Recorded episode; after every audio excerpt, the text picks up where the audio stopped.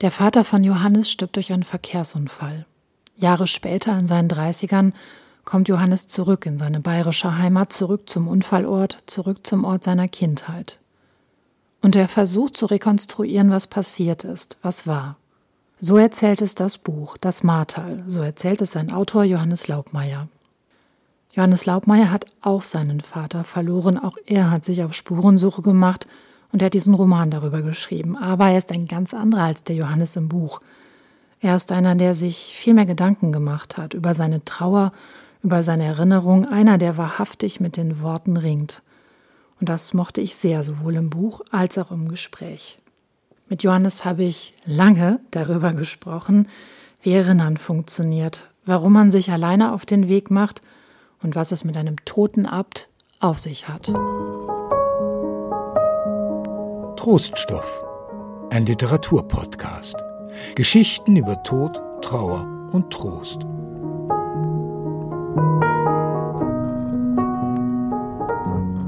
Herzlich willkommen zu einer neuen Folge von Troststoff und vor allem herzlich willkommen Johannes Laubmeier. Hallo, danke. Eigentlich müsstest du sagen zu mir herzlich willkommen Johannes, weil netterweise sitzen wir in deiner Wohnung. Das stimmt. und sprechen. Du bist ein ähm, talentierter Mann. Du kannst übersetzen, du bist Reporter, Journalist und jetzt hast du einen Debütroman geschrieben, der heißt Das Martal. Und weil ich einfach losgelesen habe, ohne mir Gedanken darüber zu machen, was eigentlich ein Martal ist, wäre meine erste Frage ganz abstrakt. Was ist ein Martal? Ähm, ein Martal ist, ähm, das, also das, ähm, das, ist der Titel, weil ich das Wort sehr schön finde und Martel ist so ein Kleindenkmal. Also so, die gibt es relativ häufig im, im süddeutschen, österreichischen Raum. Sehr katholische Volksfrömmigkeitsbrauch. Ähm, das sind so kleine ähm, Stelen, Statuen, kann man dann beliebig vergrößern, aber eigentlich immer relativ klein, bis so fast so kapellenartig aussehend, wo Heiligenbildchen drin sind oder ein Kreuz oder ein Bild der Gottesmutter. Und die stehen meistens oder eigentlich immer an Orten, an denen irgendetwas passiert ist. Und ähm, die stehen da teilweise hunderte von Jahren. Also die, die ältesten sind so Kalvarien, so drei Kreuze nebeneinander, die komplett abgewaschen sind, sodass sie fast nur noch aussehen wie so zufällig so geformte Blöcke. Und die stehen da, weil ähm, Menschen gesagt haben, da ist was passiert, sei es ein Unfall, ein Todesfall oder äh, jemand hat äh, etwas überlebt, also eine Hungersnot oder ein Unfall, also einen Unfall oder und dann hat jemand gesagt, ich möchte mich daran erinnern oder ich möchte auch die anderen daran erinnern, die dort vorbeikommen. Das sieht man relativ häufig neben der Straße. Es gibt dann noch die anderen, das sind so diese kleinen Holzkreuze, die neben Bundesstraßen stehen. Das ist so die, ich würde sagen, die auf eine Weise modernere Form, aber oftmals auch kurzlebiger, weil man ja die nicht für immer da stehen lassen darf, glaube ich. Und das ist ein Martal. Das ist ein Martal. Ja. In deinem Buch ist etwas passiert. Ja. Das gibst du uns ganz journalistisch, faktisch gleich auf Seite 19 zu verstehen. Magst du das vorlesen, was passiert ist? Ähm, ja, das kann ich vorlesen. Ähm, äh, das Kapitel heißt, oder der, dieser Teil heißt Fakten. A. Ein tödlicher Verkehrsunfall hat sich am Donnerstag gegen 19.30 Uhr auf der Staatsstraße am östlichen Ortsausgang von A ereignet. Ein Auto und ein Motorrad kollidierten. Der Motorradfahrer 55 aus A erlag nach Auskunft der Polizeiinspektion K knapp zwei Stunden nach dem Unfall seinen schweren Verletzungen. Der ebenfalls aus A stammende Autofahrer wurde nicht verletzt. Laut Polizei kam es zu dem Unglück, als der Motorradfahrer auf der Staatsstraße von A Richtung O fuhr und der Autofahrer nach bisherigen Erkenntnissen bei der Abfahrt von der B16 die Vorfahrt des Motorradfahrers missachtete. Aufgrund des Unfalls wurden die Bundesstraßenabfahrt und die Staatsstraße kurzfristig gesperrt. Zur Klärung des genauen Unfallhergangs wurde von der Polizei ein Sachverständiger hinzugezogen. Samstag, den 6.06.2009. Mittelbayerische Zeitung. Mittelbayerische Zeitung. So ist das, wenn uns Journalisten per Mail, per Fax, wie auch immer, Pressemitteilungen ja. von der Polizei zugeschickt werden und du hast dich ja ursprünglich auf den Weg gemacht und wolltest eine lange Reportage schreiben. Genau, das war die Idee. Über diesen Unfall. Über diesen Unfall, genau. Also der, der, der jetzt so im Buch ist. Ähm, ich hatte ähm, 2018 ähm, oder nee, warte zurück. Ich, ich habe also mein Vater ist 2009 beim Motorradunfall ums Leben gekommen, der äh, dem diesem Unfall, den ich vorgelesen habe, sehr sehr also fast deckungsgleich war und ähm, ich hatte 2000 ich hatte lange so die sehr nebulöse Idee gehabt, dass ich irgendwann dazu oder darüber was schreiben möchte und ja, weil ich weil, das irgendwie, glaube ich, ist, wie ich mich mit Sachen beschäftige. Also ich schreibe halt irgendwas drüber und ähm, dann habe ich das Gefühl, das besser zu verstehen. Und ähm, 2018 war ich auf einer Recherche und hatte so mit einmal so sehr stark das Gefühl, dass ich jetzt irgendwie was dazu machen möchte. Das war nie, das war immer im Hinterkopf, aber nie so wirklich ähm, akut. Und 2018 hatte ich das Gefühl, wir waren in Schottland und haben das Atomwaffenprogramm der britischen Marine angeschaut. Ähm, für eine Magazinreportage, die so neben so einer kleinen Stadt so eine, so eine U-Boot-Basis und hinter der U-Boot-Basis sind in so einem Bunker die Atomsprengköpfe ihrer Majestät. Seiner Majestät? Jetzt seiner Majestät. Genau. Und ähm, genau, und wir wollten so ein U-Boot sehen und wir hatten so, ein, so, eine Wohnung am Wasser gemietet. Das war so vielleicht 5000, 6000 Einwohner, ich weiß nicht genau, eine Stadt, die Helensburgh heißt. Und ähm, dann fing es an zu regnen, also zu stürmen und es war schon irgendwie zwei Stunden davor nichts mehr auf der Straße los und wir hatten das nicht gemerkt. Und dann hatten sie immer gesagt, geht mal heim. So auf die Art. Und dann ja, ging der Fotograf, mit dem ich dort war, ins Bett und ich bin noch so da gesessen und habe so rausgeguckt, weil ich gehofft habe, dass ich so ein U-Boot sehe. Und habe natürlich keins gesehen. Und dann habe ich angefangen, über meinen Vater nachzudenken oder über diesen Unfall und hatte dann so das Gefühl, dass ich darüber schreiben möchte. Und dann, ja, und dann hat es trotzdem nochmal gedauert und ich habe andere Sachen gemacht und, und dann aber das war dann, also das war so der Beginn. Dann, dann wusste ich irgendwie so, weil ich dachte so, also die Reportage, oder das ist mein Geschäft gewesen irgendwie, das ist das, was ich, mein Beruf. Und dann habe ich gedacht, natürlich, dann schreibe ich das.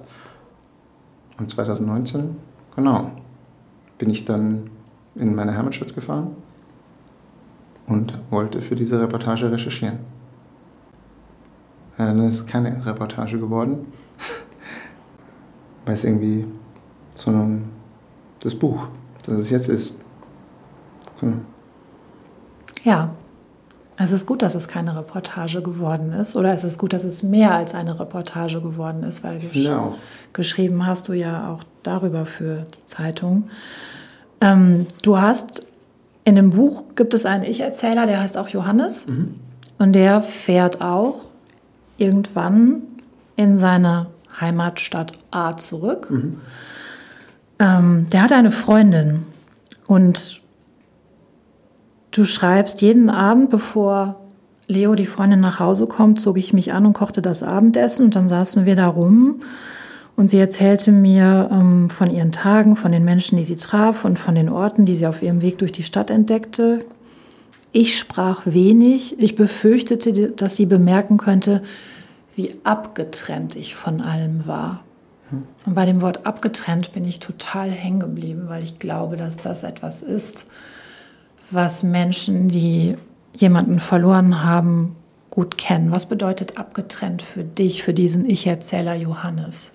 Ich kann, wie gesagt, also ich kann das nur für mich sagen, weil ähm, ich mich schwer tue damit, allgemeingültige Antworten oder Ratschläge zu geben, weil ich glaube, dass es immer schwer ist und es ist gerade schwer bei sowas wie Tod, in dem das so wahnsinnig individuell ist. Für mich hat dieses Abgetrenntsein war so eine ganz, ganz starke Entferntheit von allem, das damals ist. Das, dieser, das, also dieses Gefühl, dass man, der Ich-Erzähler in meinem Buch und mein Ich-Erzähler, der nicht zufällig so heißt wie ich, aber doch anders ist und dem es zu Beginn dieser Geschichte, glaube ich, sehr viel schlechter geht, als es mir damit ging, als ich angefangen habe zu schreiben. Ähm, ja, wenn man nicht schreiben kann über jemanden, der nicht über was reden kann, wenn man nicht selber drüber reden kann. Ähm, dieses Abgetrenntsein ist so, man fühlt, ich, man fühlt sich, glaube ich, dann sehr, sehr entfernt. Also das war zumindest das Gefühl, was ich hatte. Und so sehr, ja, als wäre man irgendwie so losgeschnitten und driftet.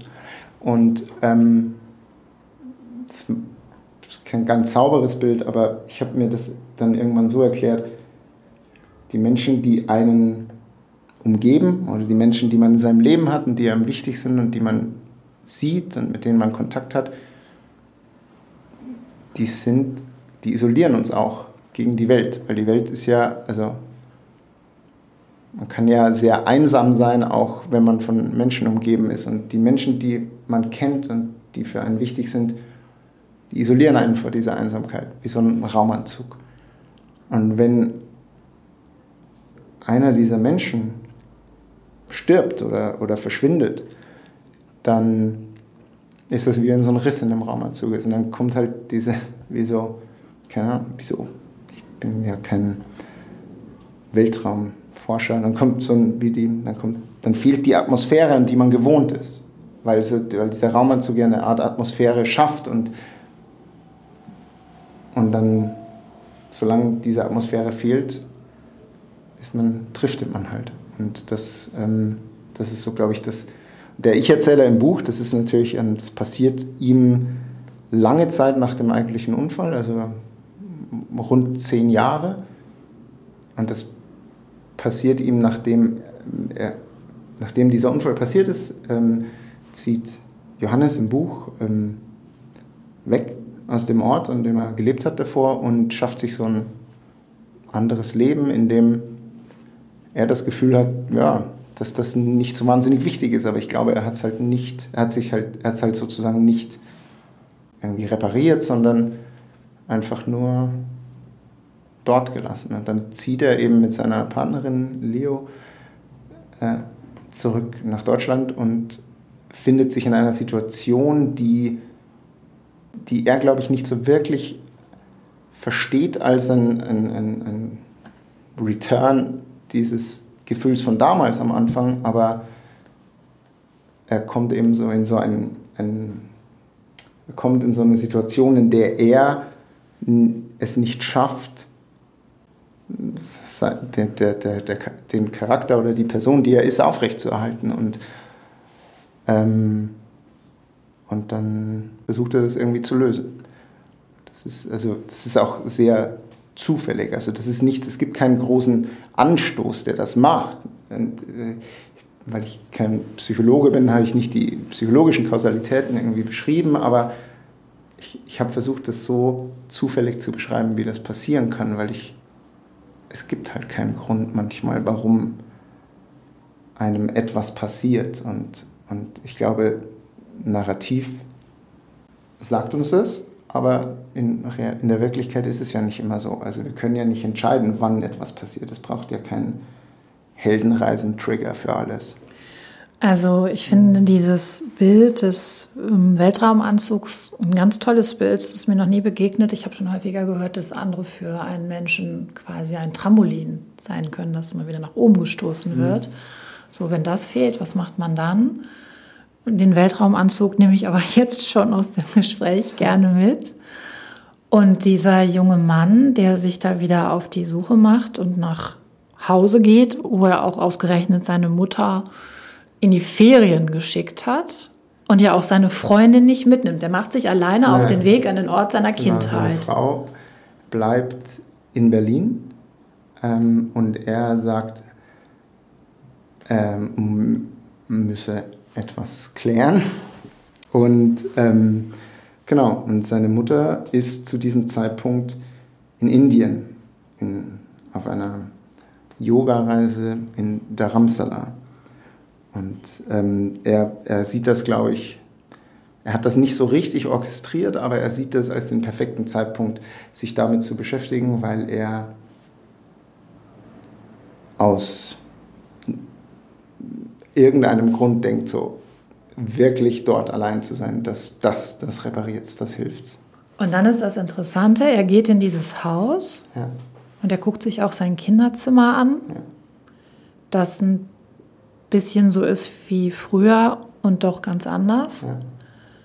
Und dann kann er in diesem Haus nicht bleiben. Und du lässt ihn in die Gartenlaube, in die Scheune quasi einziehen. Schuppen. Schuppen, genau, das war das Wort, was ich suchte. Lässt ihn in den Schuppen einziehen. Warum kann er in diesem Haus nicht sein? weil es ja nicht seins ist. Ich glaube, also ich glaube, die, das ist ja das, Ha- also das Zimmer, äh, das, das, das ja rein, also allen äh, materiellen Beweisen folgend seines gewesen ist und er ist ja dieselbe Person. Also man wird ja nicht, er hat sich ja nicht, er ist ja keine andere Person, aber er ist es ja trotzdem auch. Und das ist, glaube ich, auch, also dieser Moment des, das ist auch mit ein großer Grund, warum es am Ende ein Roman wurde und keine Reportage, weil du kannst ja schlecht in der Reportage sagen, hier ist eine Person, die ist nicht dieselbe Person, wie sie früher war und hier ist eine andere Person, die ist die Person, die sie früher war. Und dieses Zimmer, in das er kommt, das ist ja das Zimmer einer anderen Person. Und das, ich glaube, das ist auch etwas, also diese, diese, dieses seltsame Gefühl, wenn man, wenn man in seinem eigenen Kinderzimmer übernachtet, das kennt, glaube ich, kennen viele von uns. Also, es ist ja irgendwie, man ist in einem Zimmer, das ist man bei sich selbst zu Gast, wie, so wie man früher war. Und ich glaube was, was bei, bei Johannes im Buch, also bei, der, bei dem Ich-Erzähler dazukommt, ist, dass es so eine große Abgetrenntheit gibt zwischen der, wieder die Abgetrenntheit, also zwischen der Person, die er war und der Person, die, die er ist, als er dort ankommt. Und dass die, die, die Traditionslinie oder die Linie zwischen diesen beiden Personen auf eine seltsame Weise nicht zu existieren scheint. Und ihm dort halt das dann unglaublich fremd vorkommt, was ja, also das ist ja das, äh, das Unheimliche, dass es irgendwie halb gewohnt ist und, und halb ungewohnt.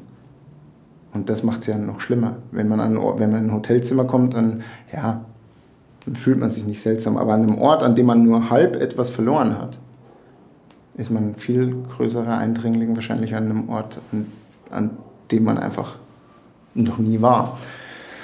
Und dann zieht er in den Gartenschuppen. Und ja, in so einer Kurzschlussreaktion. Ich glaube, dass mein Ich-Erzähler oder Johannes im Buch sehr viel Kurzschlussreaktionen hat und sie sich dann erklärt oder sie auf dem Leser versucht oder der Leserin versucht zu erklären und nicht immer, glaube ich, ist er super erfolgreich damit. Er glaubt am Anfang, dass er sich selbst sehr gut erklären kann. Ich glaube, er merkt dann im Verlauf des Buches, dass es vielleicht nicht so, dass er darin nicht so clever ist, wie er denkt. Naja, und dass es auch einfach schwer ist. Ne? In Total. Also ich, Diesem, in diesem Schuppen zum Beispiel lässt du ihn ja Schachteln und Kisten und die Dinge seines Vaters wieder entdecken. Der Vater, die Eltern hatten sich getrennt und hat dann beschreibst du eine andere Wohnung lange. Du beschreibst auch den Moment in Rücksprüngen, wie das war, als die Wohnung nach dem Unfalltod des Vaters leergeräumt Ja. wurde. Ähm, den Schokopudding im Kühlschrank werde ich fortan ähm, anders betrachten, weil du hast gesagt oder schreibst, eigentlich hat Johannes immer bei seinem Vater einen Schokopudding bekommen. ja, Und das fand ich interessant. Er geht beim Ausräumen in die Wohnung und die Erwachsenen, oder er ist ja auch erwachsen zu dem Zeitpunkt, aber alle fangen an zu räumen und er geht erstmal zum Kühlschrank. Ja. Es gibt ja Teile im Buch, die sehr, also die tatsächlich deckungsgleich sind mit meiner eigenen Erfahrung. Ja, der Schokopudding ist so eine. Das ist halt, es gibt ja so Dinge, die man sozusagen nicht wirklich essen darf als Kind oder Jugendlicher. Und der, die große Freiheit ist dann, wenn man alles immer essen darf. Und ähm, bevor man merkt, dass man es vielleicht nicht möchte. Und ja, und also diese, der Schokopudding ist, ist so, den gab es bei, also als ich ein Kind war, bei mir zu Hause nicht, weil Zucker und ungesund. Und mein Vater hatte die und die habe ich da gegessen. Also und deshalb diese, nicht so diese besonderen, die so in so diesen flachen Bechern sind, sondern diese hohen, die so Schokopudding ist Schokopudding. Hausmarke Schokopudding genau. mit der Sahne. Schokopudding ist Schokopudding. Aber das fand ich so interessant, weil er macht das, holt sich den Schokopudding und ist abends nach diesem Leerräumen, und das konnte ich sehr gut nachempfinden, total erledigt davon. Und der groß oder größere Johannes zehn Jahre weiter im Buch, der jetzt in dem Schuppen ist, der fängt ja ganz vorsichtig an, mhm.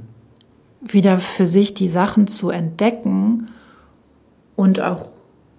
Die er zehn Jahre zuvor da reingeschichtet hat. Die der reingeschichtet hat. Ja. Ich glaube, du benutzt sogar irgendwo das Wort Archäologe, ne?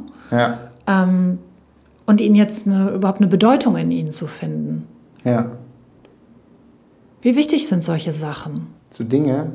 Ich dachte immer, dass mir persönlich das nicht so wahnsinnig wichtig ist, bis ähm, meine Frau irgendwann zu mir gesagt hat, you and your totems, du und deine Totems und diese ganzen Objekte, die du irgendwie so dabei hast. Also ich bin kein, ich sammle nicht wirklich, aber ich, ich merke, für mich sind diese Objekte, also ich habe so Objekte und Dinge, die ich, die ich habe und die irgendwie auch, ob ich jetzt wo, wo immer ich war, irgendwie immer dabei waren. Das ist nicht wahnsinnig viel, aber das sind so Dinge, die auch keinen Sinn machen. Also das sind, wenn, für, für niemanden einen Sinn machen, außer wenn du halt weißt, was das für dich bedeutet. Oder was, was das, das ist, das kann so eine unwichtige Sache wie ein Stück Holz sein. Ja? Und dann, wenn du es aber sozusagen hast und mit Leben füllst, wird das halt so ein, wie so ein Speicher für eine Erinnerung, die du halt externalisieren kannst und dir dann vielleicht entweder nicht selbst andauernd merken musst, weil du ja das Objekt hast. Und ich habe das schon. Also jetzt auch nicht, das ist das, das, das, das bezieht sich jetzt auch nicht allein auf, also auf Dinge, die meinem Vater gehört haben oder so, sondern ich habe so Dinge, die bei denen ich weiß, was sie bedeuten und ähm, die die, die für mich Sinn machen. Und ich freue mich, wenn ich die sehe, weil ich weiß, das ist wie wenn du, keine Ahnung, so ein Geheimnis mit einem Objekt hast, dass du weißt, das ist das. Und dann kannst du es, ja, dann hast du was. Aber das ist, also für mich, ich anscheinend, also durch Fremdaus also durch die Aussage meiner Frau, ist mir das sehr wichtig, dann ist es mir auch aufgefallen, aber davor ist mir das nicht aufgefallen. Ich hatte halt immer so Kram, eine Zigarrenschachtel von meinem Großvater voll mit keine, komischen Figuren oder ähm, Stück Holz. Und er macht das eben, also er, ich glaube, Johannes im Buch hat das auch, er hat so verschiedene Dinge, aber ich glaube nicht, dass er es wirklich so erkennt. Also ich wusste schon, dass ich das deswegen habe. Ich wusste nur nicht die, die, die, die Menge die, oder die Wichtigkeit, die das für mich einnimmt. Ich glaube, ihm ist nicht mal so richtig klar, warum er es eigentlich hat.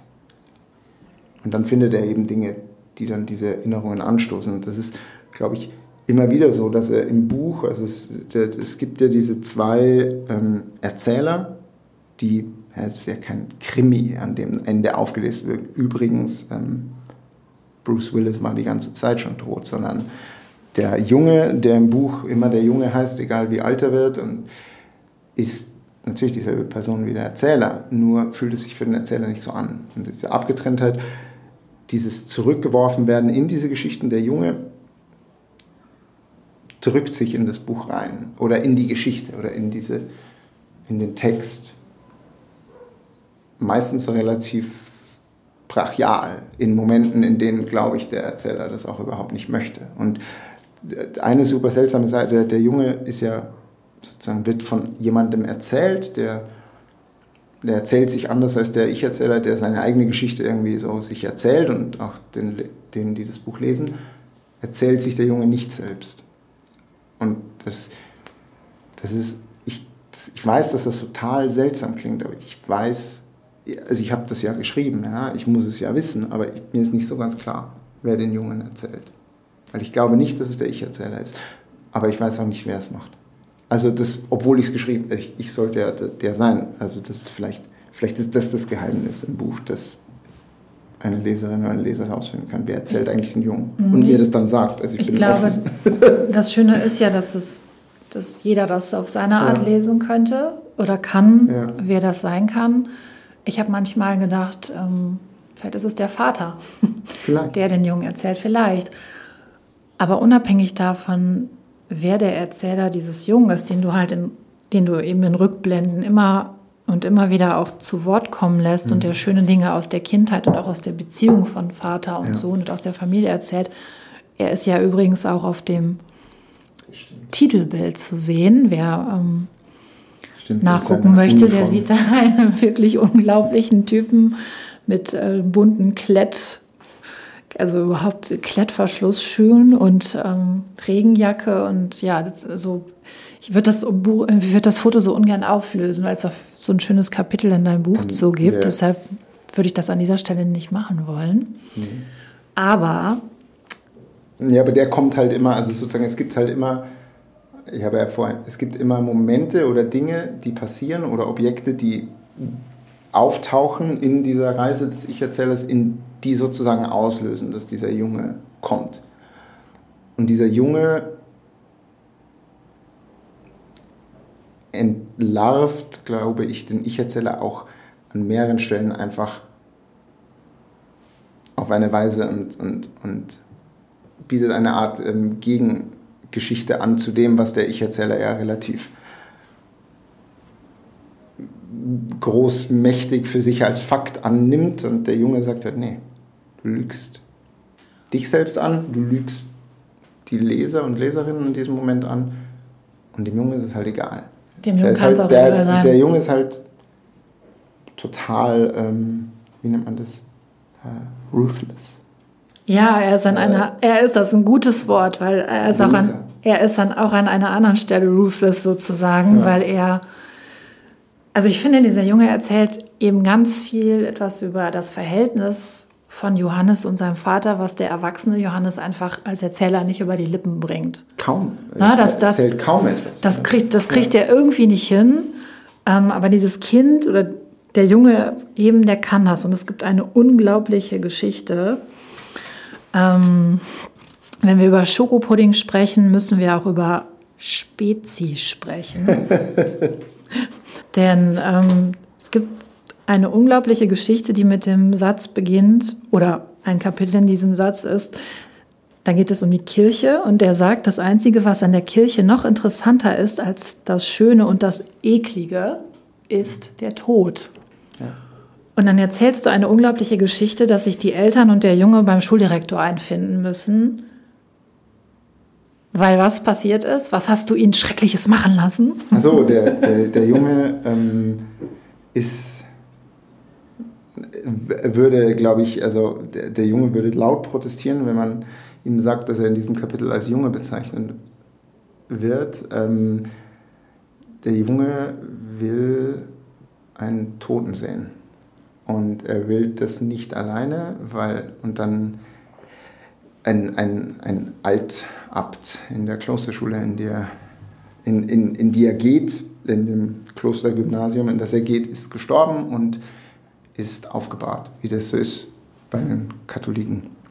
Und man kann, und der Junge oder alle Schüler an dieser Schule bekommen das Angebot, dass sie ein äh, Abschiedsgebet sprechen können und ähm, man kriegt dafür eine Freistunde und der Junge denkt sich, dass, dass das eine ideale Kombination ist, eine Freistunde und einen Toten sehen und dann geht er mit seinen Freunden in eine Seitenkapelle in dieser Klosterkirche und äh, schaut diesen Abt an, aber auch mit den Händen. Also sie haben ausgemacht, man muss fünf Sekunden diesen, die Hand des Abts berühren, sonst gilt es nicht. Ja, und dann haben sie Spezi gekauft für danach und jemand macht diese Spezi auf und sie waren gelaufen davor und das Spezi sprudelt über und ja, auf den Abt. Und dann wird er wegen Leichenschändung angezeigt. von einem Deutschlehrer. Und muss mit den Eltern zum Direktor. Genau. Um von der, also der, er soll, er soll sozusagen äh, von der Schule verwiesen werden wegen dieser Untat. Ja, und dann schafft es irgendwie, dass er, also schafft nicht er, sondern dann seine Eltern kommen an die Schule und ähm, retten ihn davor sozusagen aus, die, aus seinem Abenteuerpark, den er da hat, entfernt zu werden. Ja, ich muss mal kramen, weil es ja. ist eine unglaubliche Reaktion von des Vaters. Ja. Der schallend lacht und ihn am Ende auch gar nicht. Also er muss die Strafe machen, die die Schule ihm gibt, aber ja. er drei, drei Wochen beim Hausmeister. Ja, irgendwas genau. Aber der Vater bestraft ihn nicht, nee. sondern er lacht ja. laut über diese Geschichte, was sehr viel über den Vater sagt. Ja. Ähm, ja, glaube ich, glaube ich, auch nicht nur ähm, über die Beziehung zwischen dem Vater und dem Jungen, sondern auch über die, die Beziehung des Vaters zu, zu dieser Institution. Also einerseits ja, Schule, klar, aber auch Kirche. Und der Vater, es gibt ja an einer anderen Stelle, ich glaube, es gibt es an einer anderen Stelle, dass ähm, der Vater nicht will, dass er Ministrant wird. Und ähm, Herr Junge sagt an einer Stelle, das ist die, wo er sagt, äh, genau, das ist in diesem Kapitel, ähm, er sagt in diesem Ding, der Junge ist in der Klosterkirche, äh, also in der, in, also er sitzt auf einer Bank und er denkt eben über diese Klosterkirche nach und ähm, sagt dann, ähm, ähm, beschreibt diesen Hochaltar, den er in der Klosterkirche sieht und sagt eben, ähm, hm, genau, ähm, ein großer offener Steinsarg ist da zu sehen, der Deckel lehnt daneben. Um den Sarg herum stehen Männer mit Bärten aus weißem Stein und schauen sehr erschrocken. Sie strecken ihre Hände nach oben, wo eine Frau mit einer Tiara von zwei Engeln emporgehoben wird hin zu einer weißen Taube. Anders als die Togen, die die Männer am Sarg tragen, sind das Gewand der Frau und die Federn der Engelsflügel aus Gold und ganz oben hinter der weißen Taube ist noch mehr Gold, eine ganze Sonne, die, weil sich in ihrer Mitte ein Fenster aus gelbem Glas befindet, am Tag so aussieht, als würde sie wirklich strahlen. Der Junge weiß natürlich, dass die Szene die Himmelfahrt der Gottesmutter darstellt. Nur Deppen oder Konfessionslose wissen das nicht oder eben Marie Himmelfahrt mit Ä, weil das dann bedeutsamer und ehrfurchtsvoller klingt. Wenn man sprachlich so richtig Gas geben will, kann man auch Assumptio Beate Mariae Virginis dazu sagen, aber dann ist man schon wieder im Deppenterritorium. Als er ein Kind war, hat er an all das geglaubt. Er ging sogar heimlich in die erste Ministrantenstunde und dann in die zweite und die dritte. Sein Vater hatte, als er ihn fragte, ob er Messdiener werden dürfe, auch darauf mit nur über meine Leiche geantwortet. Er hat ihn zuvor gefragt, ob er aufs Internat darf. Heute ministriert der Junge nicht mehr und er glaubt natürlich auch nicht mehr wirklich daran. Und der Vater eben, der Junge möchte auf ein, ein, ein Klosterinternat gehen, als er in der vierten Klasse ist, weil er sehr schön ähm, Gloria in Excelsis Deo singen kann und er möchte sozusagen auf eines dieser Internate gehen, wo es einen Chor gibt, der auch wie er das beschreibt, in Japan auftritt. Und er war zwar noch nie in Japan, aber es klang sehr interessant für ihn und hat dann einen Flyer bekommen und zeigt dem seinen Vater. Und sein Vater sagt, nur über meine Leiche gehst du auf ein Internat, obwohl er doch selber auf einem Internat gewesen war, wo es zwar keinen Chor gab, aber auch Mönche und einen Teich mit Booten. Und ähm, ja, ich glaube, ich glaube, dass ähm, eben der Vater vielleicht besser versteht als hm, vielleicht in diesem Moment auch seine Mutter, die im Buch oft eher am Rande vorkommt, warum der Junge das gemacht hat und vor allem, warum das nicht wirklich schlimm ist oder für ihn in diesem Moment im Ansatz sogar lustig. Genau. Ähm, das hat gar keine Erklärung gegeben. Ja? Nee, alles gut. Das ist, also ich, für mich ist das war das ein unheimlich erleichternder Moment, weil man, weil ich so merkte als Leserin, die verstehen sich. Ja. Also, das ist ein schönes Gefühl, weil man das dem erwachsenen Johannes in dem Buch nicht immer so anmerkt. Nee, der, also ich glaube, das Seltsame ist ja, also dass die, dieser Junge wird ja nicht von einer von irgendeiner komplett entfernten dritten Macht erzählt, die in diesem Buch existiert. Ich glaube, das ist auf eine Weise vielleicht, und, und das hat sicher auch damit zu tun, dass, dass der, der Ich-Erzähler im Buch sich von dieser, von dieser Abwesenheit des Vaters ja abgetrennt hat. Er hat es auf eine Weise vergessen. Oder vergessen wollen. Also das war so eine, so eine Sache, die, die ich ganz, die, die, die auch dadurch, dass ich lange ähm, irgendwie in, in Großbritannien gelebt habe und dann äh, Englisch gesprochen habe, im Deutschen sagen, sagen wir, es, es geht in diesem Buch ja vielleicht noch mehr als um den Tod oder vielleicht viel mehr um den Tod geht es ums Erinnern. Und im Deutschen sagen wir, ich erinnere mich. Und ich erinnere mich ist ja ein sehr aktiver Akt. Also ich bin die Person, die am Steuer sitzt, um mich selbst an etwas zu erinnern. Und ähm, man kann noch an etwas erinnert werden, aber dann kommt es von außen. Sozusagen, ich werde durch etwas, durch eben so ein Totem oder irgendwas an etwas erinnert. Aber ich glaube nicht, dass wir immer, dass man immer zu 100% im Sattel sitzt, wenn es um Erinnerungen geht, sondern für mich, und das war auch eine, eine eine der Sachen, die ich realisiert habe, als ich, als, als ich eben um diese Reportage zu schreiben, damals in meine Heimatstadt gefahren bin, Erinnerung kann halt einen auch überfallen. Und ähm, manchmal ist halt das Vergessen, glaube ich, der aktivere Akt. Weil, weil das so, also man kann etwas vergessen und im Englischen sagt man ja, um dann die Tangente abzuschließen, im Englischen sagt man, I remember was so ein kleines bisschen weniger aktiv ist. In meinem Gefühl immer. Das Sprachwissenschaftler werden mich vielleicht dafür schimpfen, aber für mich war das immer so das Gefühl, I remember ist weniger aktiv. Da ist mehr Raum dafür, dass Erinnerung etwas ist, was man nicht kontrolliert oder was man oftmals auch nicht kontrollieren kann. Und darum geht es, glaube ich, wenn es um irgendwas geht, sehr stark in diesem Buch, dass es eben ist, wir machen ja keine Erinnerungen. Also Instagram sagt, dass wir das machen können, Making Memories, aber ja umgekehrt. Erinnerungen machen ja die Person, die wir sind. Und wenn wir, ähm, ja, und wenn man, ich glaube, in dem Moment, wo man aktiv versucht, eine Erinnerung zu machen, ist es halt keine, also dann ist es halt eine Postkarte. Also so wie so eine Postkarte kaufen. Und ähm, dieses, dieses, wo die Erinnerung einen mehr kontrolliert, als man die Erinnerung kontrolliert, das hat mich interessiert, weil ich das gemerkt habe, als ich ankam. Also so, ich kam als Reporter an diesen Ort und dachte, das ist mein Beruf, das kann ich, das habe ich jetzt irgendwie Jahre gemacht und da habe ich jetzt die Erfahrung, ich gehe wohin, ich rede mit den Leuten und dann weiß ich es. Und dann bin ich angekommen und habe gemerkt,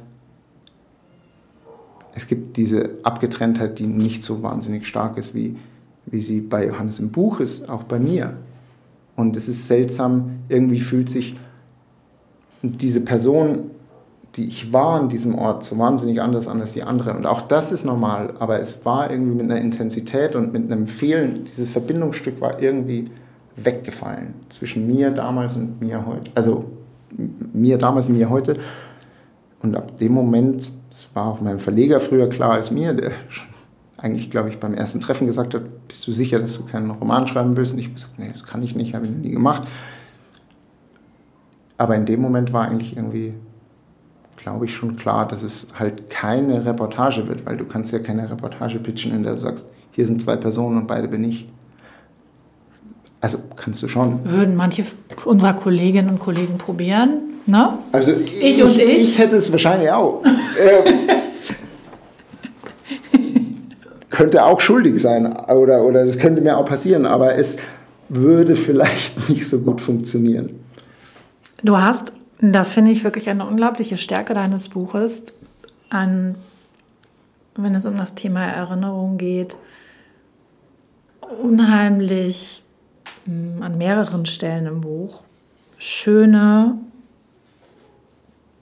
Sätze gefunden. Du schreibst ja insgesamt sehr knapp, was ich beim Lesen sehr mag. Also sehr kurze Sätze. Ähm, und weil du vorhin auch gesagt hast, nicht rumpsychologisieren, das tust du tatsächlich nicht. Ich habe da Platz, selber als Leser und Leserin ähm, mir da meinen Reim so drauf zu machen, weil du es mir nicht vorgibst, was gefühlt werden soll, sozusagen, oder auch gefühlt wird. Das freut mich sehr, weil mir das, glaube ich, wichtig war. Also ich möchte, ich mag das immer sehr gern bei Büchern, wenn man, wenn sozusagen, wenn wenn du ein Buch liest und du hast das Gefühl, da gibt es Raum für mich in diesem Buch zu denken, in diesem Text. Und das ist ja auch irgendwie so, es gab Leute, die haben gesagt, die haben das Buch gelesen, haben gesagt, sie haben dann irgendwie das Buch nur kapitelweise gelesen, weil sie nach den Kapiteln angefangen haben, über sich selbst nachzudenken oder wurden selbst an Dinge erinnert.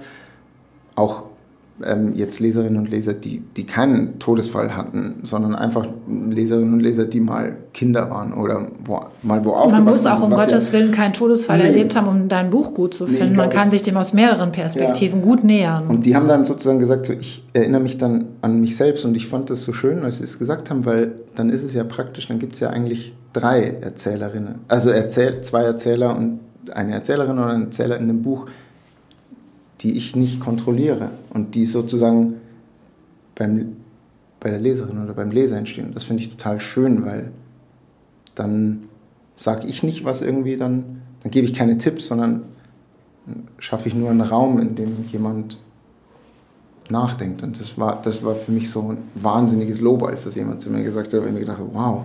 Das würde ich auch unterschreiben. Und da bei dem Thema Erinnerung, so wie du es im Buch beschreibst, würde ich auch glauben, da steckt für dich vielleicht, wenn man merkt, dass du darüber viel reflektiert und möglicherweise auch gelesen hast, einfach auch noch was drin, damit noch auf einer anderen Ebene weiterzuschreiben, möglicherweise. Aber hier gibt es keine Schreibaufträge. Das Ding ist ja, es gibt ja, ich habe das Gefühl, also er schreibt ja, der, der, also das ist so tatsächlich etwas, es war manchmal so, manchmal habe ich mich beim Schreiben in Sachen reingeschrieben, die ich am Anfang noch nicht gedacht, also dann, dann wurde es so sozusagen so Schreiben, ich hatte dann nicht so richtigen Plan, was, was sozusagen, ich beginne ein Kapitel, manchmal war es so, dass ich ein Kapitel angefangen habe und ich wusste nicht genau, was sozusagen der Ich-Erzähler, beim Jungen war es ein bisschen anders, aber beim Ich-Erzähler wusste ich nicht, was am Ende des Kapitels passieren wird. Was schwierig ist, weil du dann ja auch nicht unbedingt weißt, wie es im nächsten Kapitel weitergeht, aber ähm, und ein so ein Satz, der irgendwie so, der passiert ist dabei und der aber, was Erinnerung betrifft, am Ende dann wahrscheinlich dazu führt, dass ich nur Bücher über Erinnerung schreibe, ist der, da, da, da, da geht der in der ersten Nacht, der Erzähler geht ähm, spazieren. Das ist das Ende, ne? Ähm, gen, ähm, genau, und er sagt, in diesem Moment sagt er, ähm, also er, er, er, zitiert in diesem Moment diesen Dichter, den er wie so ein Prediger immer zitiert, Charles Olsen, und sagt, Men are only known in memory, schreibt Charles Olsen. Menschen kennt man nur in der Erinnerung, vielleicht kennt man alles nur in der Erinnerung und nichts existiert einfach so nur für sich. Orte und Dinge hätten dann keine Bedeutung außer der, die wir ihnen zuschreiben. Vielleicht werden sie überhaupt erst zu Orten und Dingen, wenn wir sie dazu machen. Und das ist ja schon so. Also in dem Moment, wo wir einen Ort wahrnehmen, agieren wir ja auf der Wahrnehmung von vor keine, also auch jetzt werde ich, ich wage mich in Gebiete vor, ähm, jetzt hier ähm, nehmen wir sozusagen, also das, was wir gesehen haben an diesem Ort, war vor einer unglaublich kurzen Zeit. Und dann ist es, ist es dann schon eine Erinnerung und ist dann vielleicht alles eine Erinnerung, was wir sehen. Und gleichzeitig sind ja Orte, an die wir zum ersten Mal kommen, noch leer, was das betrifft. Also an Orte, wenn, wenn man das erste Mal an einen Ort kommt, dann gibt es sozusagen eine, eine erlebte Zeit, die, in der wir diesen Ort zum ersten Mal sehen. Aber sobald wir zum zweiten Mal an den Ort kommen, ähm, gibt es ja sozusagen auch eine, eine Erinnerung, also eine, die, die erlebte Gegenwart, die man sieht an diesem Ort, und dann gibt es sozusagen die äh, auf eine Weise erinnerte Gegenwart, weil während wir uns an etwas erinnern, sprechen wir nicht im Imperfekten, sagt, ich ging hier einmal entlang, sondern man, die Erinnerung ist im, in der Gegenwart. Und dann ist es eine erinnerte Gegenwart, die dazukommt, wie so eine zweite Schicht. Und umso öfter man im Ort ist, werden alle diese Schichten, alle Geschichten, die man in diesem Ort erlebt hat, wie so ein Band, das diesen Ort mit Bedeutung füllt. Das ist wahrscheinlich ähnlich wie bei diesen Totems, bei diesen Objekten.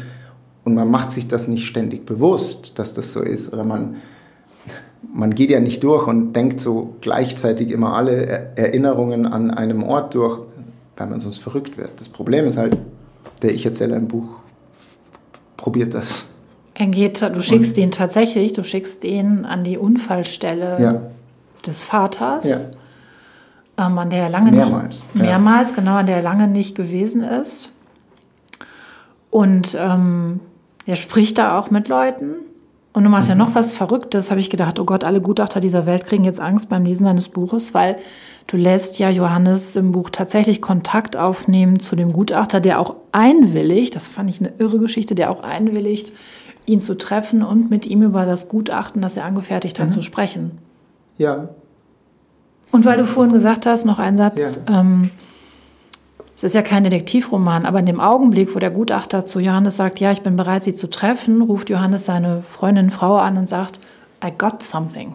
Ja, also das ist tatsächlich in diesem Moment ist, ist, ist so der, die, die, die Genese des Buches und das, was dem, dem Ich-Erzähler im Buch passiert, ähnlich, weil am Ende ist das ein Roman, es ist ja bin ja wirklich an meinen Heimatort gefahren und meine Idee war es, mit Leuten, also mit allen Leuten zu sprechen, die damals auf irgendeine Weise, da gab es so eine Studie, die sagte, 113 Menschen im Durchschnitt, nagel mich nicht auf die Zahl fest, aber die im Durchschnitt sind davon betroffen, wenn ein tödlicher Verkehrsunfall passiert.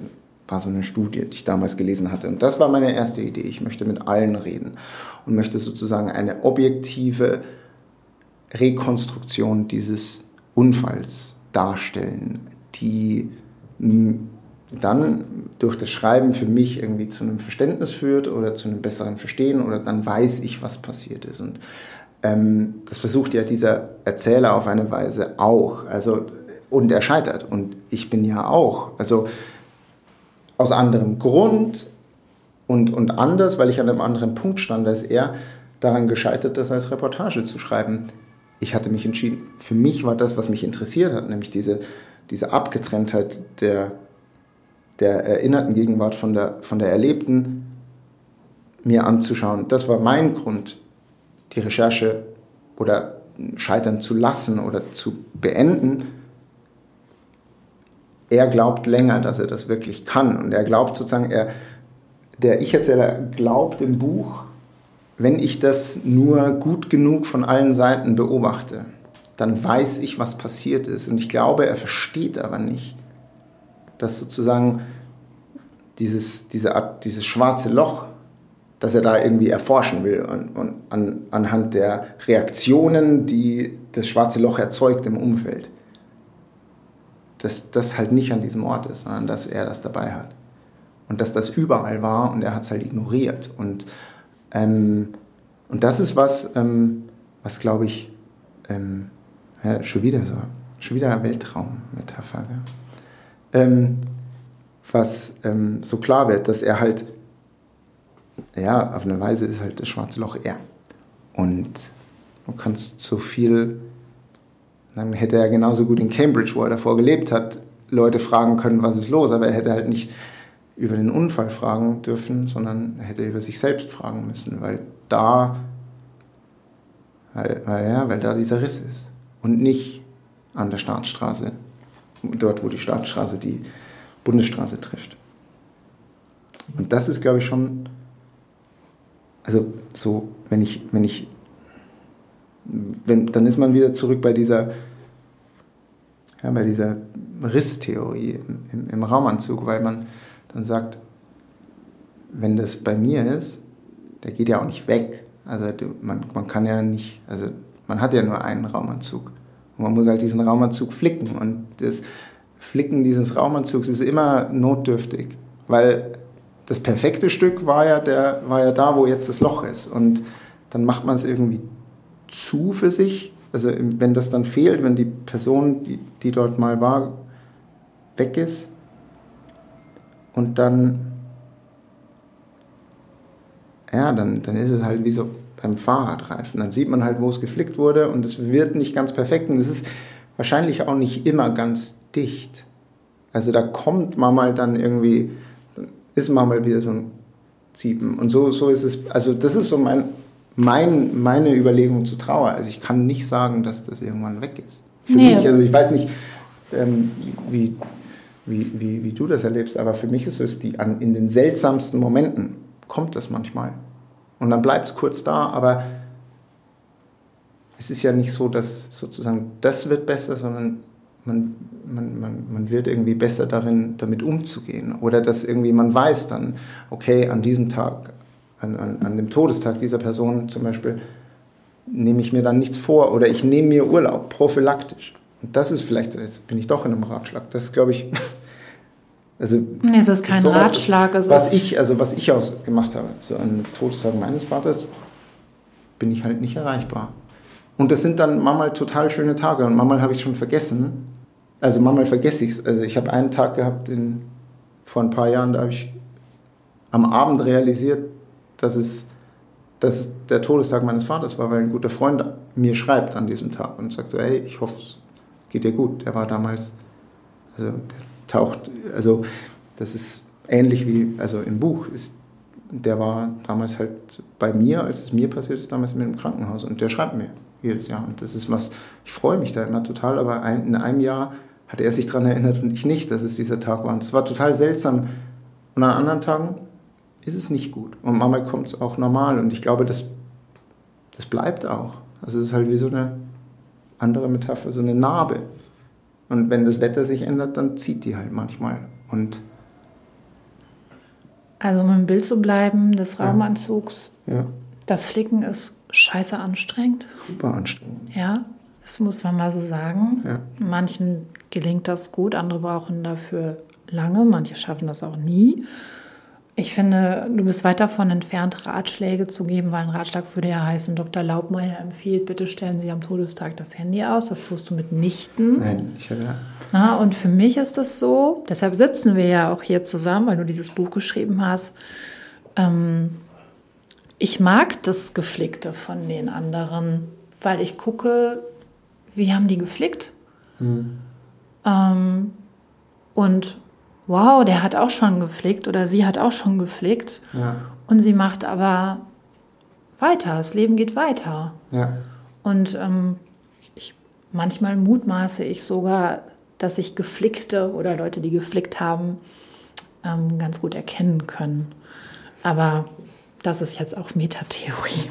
Ja, das ist, nee, ich glaube, es, es ist so eine, also ich, ich habe manchmal das Gefühl, also das, ich, ich sehe das genauso. Ich habe auch das Gefühl, dass man sich dass man sich erkennt, wenn man das, also wenn man sozusagen jemand anderes, ich kann es ja jetzt nur im, im Fall ähm, von irgendwie einem, einem, Vater oder einem Elternteil, das zu früh gestorben ist, sagen, aber ich habe immer das Gefühl, also so bei mir zumindest, das ist, manchmal stellen Leute Fragen, die so, über die man stolpert, weil man erkennt, dass man die gleiche Frage stellen würde in diesem Moment, weil es eigentlich eine seltsame Frage ist. Also mir hat einmal jemand die Frage gestellt, glaubst du, dass dein Vater stolz auf dich wäre darüber, dass du das Buch schreibst? Und das ist eine, äh, eine ein Paradoxon, ja, wenn man, also so, wenn, wenn, ähm, wenn ich, äh, mein Vater stolz sein könnte, dann würde ich das Buch nicht schreiben. Aber diese Frage ist natürlich eine Frage, die, die irgendwie, wenn man sich die, glaube ich, zu, zu stark stellt, dann ist die Gefahr, dass man daran verrückt wird, weil das ja so eine, so eine Konjunktivfrage ist. Was, was wäre, wenn? Ist das Konjunktiv? Ja. Hätte, hätte, Fahrradkette, ähm, ja. Ja, und, und dann fängt man ja an, jede Realität. Was wäre, wenn, wenn ähm, die Person, oder ist ja mein Vater, später an die Kreuzung gekommen wäre. Was wäre, wenn mein Vater ähm, ein Auto gekauft hätte, das er sich kaufen wollte, zwei Tage früher und mit seinem neuen Auto gefahren wäre? Hätte er, bös gesagt, Pufferzone gehabt in diesem Unfall. Was wäre, wenn... Aber das endet halt, was wäre, wenn das Universum nicht existiert? Das geht halt, also in dem Moment, in dem man das anfängt, ist halt die ja, es gibt halt keine Antwort darauf. Es ist, das war für mich hilfreich, weil, weil ich mir das dann auch irgendwann einfach gesagt habe, so, ja. Und das ist, glaube ich, auch so dieses Erkennen, dass das Loch da ist und das ist halt, dass man es halt nur mit Flickzeug flicken kann und nicht wegmachen. Leider. Wäre schön. Also ich beschreibe ja im Buch, ähm, der Erzähler hat diese Träume, in denen dann ähm, ähm, wie in keine Ahnung, am Ende von, am Ende von diesem dritten Batman-Film sitzt Bruce Wayne in einem irgendwo und, und sein Butler Alfred sieht ihn so im Spiegel und er lebt noch. Das, die, diese Träume hatte ich auch. Das ist am Anfang, glaube ich, auch wahrscheinlich normal, aber ich hatte mich, ich habe für mich irgendwann realisiert, dass mir das nichts hilft, so schön das wäre in diesem Moment, und das beschreibe ich im Buch, in dem Moment, in dem der Ich-Erzähler aufwacht, ist es dann halt jedes Mal wieder neu da, weil es für die Zeit des Traums weg ist. Und damit ist es ja dann nochmal und nochmal und nochmal das Gleiche, was passiert. Und für mich war es dann, ja, so, das hat mir geholfen, das glaube ich. Und, und auch Menschen, die es im, im Buch nicht gibt, die es in echt gibt. Und die da waren, als der Ich-Erzähler im Buch niemanden hatte. Oder niemanden wollte. Weil die Einsamkeit, in, der, in die er sich da begibt, dann, also bei dieser Reise, bei seiner Recherchereise, die ist ja selbst gewählt. Die ist total selbstgewählt und die tut manchmal richtig weh, weil er ja durchaus, du lässt ihn ja auch Freunde aus der Kindheit treffen. Ja. Lukas und Marie, Marie, in die er sogar mal schwer verliebt war. Ja. Ähm, aber auch da hatte ich das Gefühl, dieser Johannes hat sich halt so stark verändert, ähm, dass er da schwer Zugang bekommt. Ja, oder dass er halt unterschwellig diesen Zugang halt verweigert. Dass, dass er ja, weil, weil er eben sagt so, dann bin ich ja die andere Person. Ich glaube, ähm, das war was, was bei mir anders war und ähm, das hat mir geholfen, sehr viel eher damit klarzukommen als dieser einsame, stoische Krieger, der Johannes im Buch ist. ja, sagen ja auch viele Menschen, dass Freunde gerade in Trauerzeiten unverzichtbar sind und dann auch Freunde, die ganz konkrete Angebote machen und nicht sagen, melde dich doch, wenn du was brauchst, sondern wie wenn, wie wenn die, die Hühnersuppe vor, den, vor die Tür ja. stellen und sagen, hier, essen. Und wie wenn der Raumanzug so gestrickt ist. Man kann die, Na also man zwei Maschen, da wo die Masche gerissen ist, näht man zwei andere Maschen zusammen und die sind dann enger da als da, dort, wo vorher das, das, das, das ersetzt, das macht das Loch auch nicht verschwunden, aber ähm, dann ist da halt was anderes. Und ja, ich weiß gar nicht, ob das viel zu assoziativ ist im Podcast. Nicht assoziativ ist etwas wieder ganz Faktisches. Darüber wollte ich gerne ja. mit dir sprechen, weil du etwas gemacht hast, was mir auch in einem anderen Buch aufgefallen ist äh, von Christian Dittloff und die kommt aber zu total unterschiedlichen Schlüssen. Der hat ja auch über den Tod seiner beiden Eltern ähm, mhm. geschrieben. Nie mehr Zeit heißt das Buch und mit ihm hatte ich auch schon gesprochen. Ich habe das noch nicht gelesen. Musst du auch kam gar raus, nicht. während ich schrieb und ich wollte mich nicht. Genau, das war auch ganz richtig so, dass du nicht abgeschrieben. Dass ihr nicht. nee, das, das meine ich auch überhaupt nicht. Ja, ja. Aber ihr macht etwas, was ich total interessant finde und dann kommt ihr eben zu unterschiedlichen Schlüssen. Ähm, er schreibt auf 50 Fakten äh, über seinen Vater, weil er sagt, seitdem mein Vater gestorben ist, werde ich häufig gefragt, wie er war. Und dann schreibt er das auch runter und sagt zum Beispiel, der war über 40 Jahre Beamter oder der war spießig ähm, oder er liebte all die Prospekte und hat die immer gesammelt und du machst das auch. Ähm, beschreibst, der hieß auch ähm, wie ich, Johannes, oder er war das älteste von sechs Kindern. Er hatte eine dunkle Fragezeichen Stimme. Er war manchmal laut, er hat gern Apfelschorle getrunken. Und dann schreibst du aber als allerletztes, diese Liste ist nutzlos. Warum empfindet Johannes, der Erzähler, diese, die, der Ich-Erzähler, diese Liste als nutzlos? Das ist ja ein wahnsinnig hartes Urteil. Mhm. Ähm, ich glaube in diesem Moment, ähm, ich muss sie nochmal aufschlagen. Mhm. Ich glaube in diesem Moment ist es einfach, ähm, was er ja, also er ist ja in diesem Moment, das ist sehr zu Beginn seiner Reise an seinen Heimatort, als er sozusagen nach den Beweisen sucht. Ja? Und ähm, die, die Beweise, die er sucht, sollen ja auf eine Weise, sind dann am Ende vielleicht so so ein vielleicht unterbewusst der Versuch, den Vater irgendwie zumindest visuell oder, oder erinner, in der Erinnerung zu bauen. Und ähm, er schafft es halt nicht, weil sozusagen diese Liste, und, und da ist ja auch dann wieder, er erkennt das in diesem Moment, aber ich bin mir nicht sicher, ob er erkennt, ich sage immer, ich bin mir nicht sicher, weil, Klar. obwohl ich es eigentlich wissen muss, weil ich habe es ja geschrieben, und weil ich finde das immer, ähm, das ist ja irgendwie jetzt auch nicht mehr meins. Ich bin ja nicht J.K. Rowling und erfinde Fakten ähm, in mein Buch rein, nachdem es passiert ist. Ähm, die ich frage dich nach dem sechsten Bestseller nochmal. der, ähm, für mich, ähm, es ist halt nicht so, das ist so dieses Ding, was ich auch in der Recherche versucht habe. Ich habe versucht, ähm, zu die Fakten, wenn ich die ganzen Fakten habe, verstehe ich es. Wenn ich und ich glaube, das tut Johannes in diesem Zusammenhang auch. Wenn ich, wenn ich sozusagen die ganze, die Liste, die ganze Liste geschrieben habe, dann habe ich alle Eventualitäten für diesen Algorithmus Vater, den ich bauen will, wieder bei mir. Und das ist es ja nicht. Das ist ja nicht das, was fehlt. Das ist, es ist, also er sagt zum Beispiel, ähm, mein Vater wuchs auf einem Dorf auf, in einer Raiffeisenbank. Sein Vater war der Vorsteher. Ja, aber was sagt das denn? Das ist ja nicht das, was fehlt. Weil das ist ja ein Fakt, der bleibt. Das, das stimmt ja noch. Aber in dem Moment, wo das noch stimmt und das noch richtig ist, kann es ja nicht das sein, was fehlt.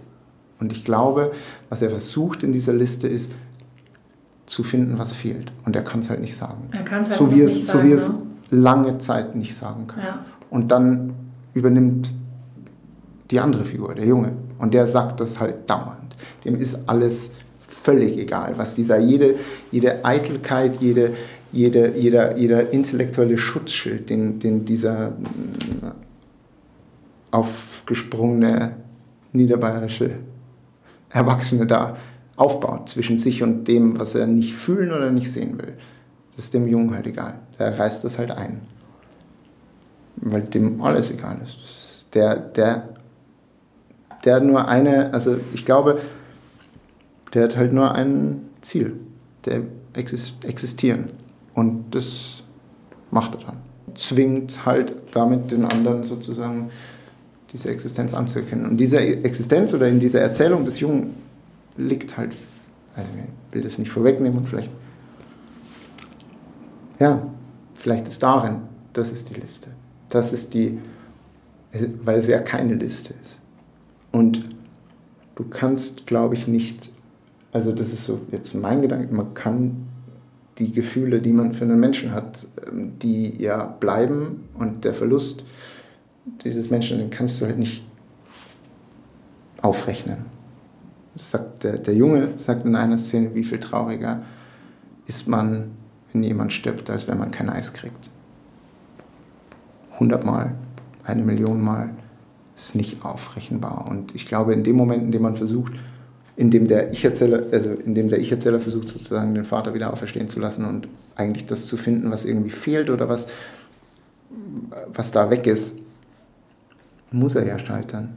Weil das ist ja alles noch da. Fakt ist, also in meinem Fall, Fakt ist, mein Vater wurde 55. Das stimmt immer noch. Aber dann ist es ja noch da und dann kann es ja nicht fehlen. Fehlen tut was anderes. Macht das Sinn? Es macht sehr viel Sinn. Ich habe mich beim Lesen dieser Liste gefragt, hm, das ist ja so eine Liste tatsächlich so wie Christian Dittoff das auch geschrieben Das, hat. ich wollte nicht Christian. Nein, nein. das so rüber, als Überhaupt gar okay, Nein, nein, nein. Du hast ja einen anderen, du, du hast Ja. ja. eine völlig andere Erzählung gewählt. Darf ich die Liste nachher mal anschauen? Ja, du. Bin ich so interessiert dafür, als sehr, das. sehr, sehr gerne. Ja. Aber das führt jetzt zu der Frage auch, oder wenn Leute fragen, wie war dein Vater? Und, und du sagst ja, ich könnte jetzt sagen, er wurde 55, was sagt das über ihn? Ist es eigentlich so, dass wir viel zu wenig über die reden, wenn sie da sind? Also fragt jemand, wie Johannes, wie ist deine Mutter? Also warum, wir fragen das immer, wenn jemand weg ist, aber unterhalten wir uns genug über die, die wir lieben, ähm, dass wir danach fragen, wie ist die denn oder der denn und warum magst du die denn? Also wir machen das im Angesichts des Todesfalls, machen wir das. Wir fragen uns ja, glaube ich, selbst auch irgendwie zu wenig. Also das ist so, das ist ja so ein, so ein Balanceakt, weil es gibt ja so dieses Ding, man soll irgendwie mit den Eltern sprechen, solange sie da sind, weil sonst kann man nicht mehr mit ihnen sprechen. Und ähm, ich, das ist ja trotzdem Balanceakt, weil ich glaube, so jemand als, also gerade bei Eltern ist es ja wichtig auch irgendwie, dass wir sie für gegeben nehmen, weil das, das ist ja Teil dieser, ja, dieser Beziehung irgendwie und auf eine Art und Weise steht sich das halt entgegen. Wir tun es eigentlich nicht und ich glaube auch, dass, also ich meine, ich, ich kann das, kann das nur so von meinem, ähm, ähm, von meiner eigenen, also Erfahrung mit meinem Vater. Ich habe halt so, also während dieser Recherche, ich weiß auch ehrlich gesagt gar nicht, ob das dann im Buch drin ist, aber ich habe während der Recherche in meiner Heimatstadt ähm, den Computer meines Vaters ähm, gefunden. Und ich habe diesen Computer angeschalten und da waren halt diese ganzen. Äh, mein Vater war, wie der Vater vom Erzähler im Buch, ein begeisterter Fotograf, kein begnadeter Photoshop-Nutzer. Und da waren diese ganzen Fotos drin. Wer ist das schon? Ja, das ist, äh, ja. Ähm, und da waren, genau, und dann hatte er so seine Fotos da und ich habe, ähm, und da hatte so Ordner und in einem dieser Ordner war, auf einem dieser Ordner stand Vater. Und dann habe ich diese Fotos aufgemacht, da waren halt 100 Fotos von meinem Großvater drin. Als junger Mann, bevor mein Vater auf die Welt gekommen ist, als älterer Mann, als chronologisch geordnet hinzugeschrieben, was da da war. Und das war wahnsinnig überwältigend in diesem Moment, dass ich beim Versuch, meinen Vater posthum nachzuvollziehen, auf den Versuch meines Vaters stoße, seinen Vater posthum nachzuvollziehen. Das war wie so ein, ja, keine Ahnung, ich habe mich sehr, sehr in einer Traditionslinie geführt, gefühlt und ich glaube, ich kann das, ich kann ja nur von Vätern und Söhnen sprechen, weil ich ein Sohn bin und mein Vater ein Vater, aber ich hatte schon das Gefühl, also, ja, weiß nicht, also es gibt so die, gibt ja diesen Vatertagsbrauch mit dem, mit diesem Bollerwagen rumzufahren. Mit diesem Alkohol. Mit diesem Alkohol, ja. Und also, weiß nicht, keine Ahnung. Wenn man halt sauft miteinander, muss man halt nicht, vielleicht nicht unbedingt reden. Und vielleicht, oder vielleicht, ich weiß es ja nicht, ich habe das noch nie gemacht, weil ich ähm, bin ja sozusagen, ähm, habe nicht alle Zutaten dafür. Aber ähm, ich glaube schon, also gerade, glaube ich, in der Generation vor mir, wurde halt aus anderen Gründen nicht geredet.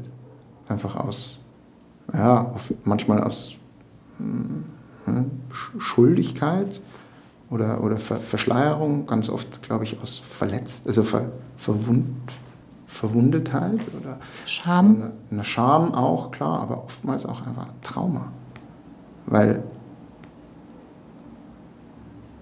und das, ja, dann merke ich halt so, natürlich habe ich zu wenig mit meinem Vater geredet, als er am Leben war. Aber ich wusste ja auch nicht, dass er stirbt. Nicht dann. Und das weiß man halt nie, aber